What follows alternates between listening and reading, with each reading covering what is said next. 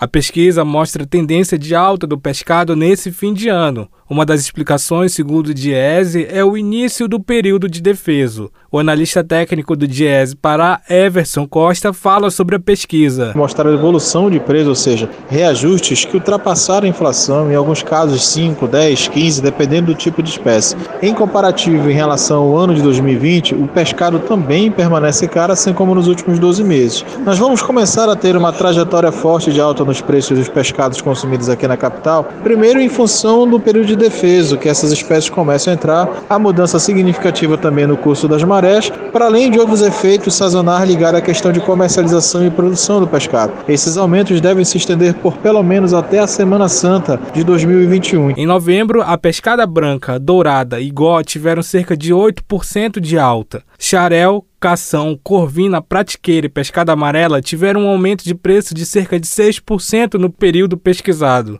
Consumidores da capital sentiram o aumento. Dona Rose é consumidora do alimento e, segundo ela, não tem truque para comprar mais barato. Tem que comprar caro mesmo, quem tem coragem, né? Porque sabe que tu compra o peixe e só é um almoço. É, tudo tá caro, não é só o peixe, tudo tá caro. Quem é que foi só o peixe? Os peixes são ricos em vitamina, cálcio, ferro e selênio. Também são fontes de vitamina D, auxiliando na saúde óssea e prevenindo a osteoporose. Mesmo com a alta generalizada, algumas espécies ainda estão mais em conta do que as outras. Edilson Pires é vendedor de peixe na Feira da Cremação e dá uma dica para quem quiser comprar o alimento sem gastar tanto. Bom, a dica que eu dou pro freguês é de comprar um peixe mais acessível, não os de primeira, de segunda, né?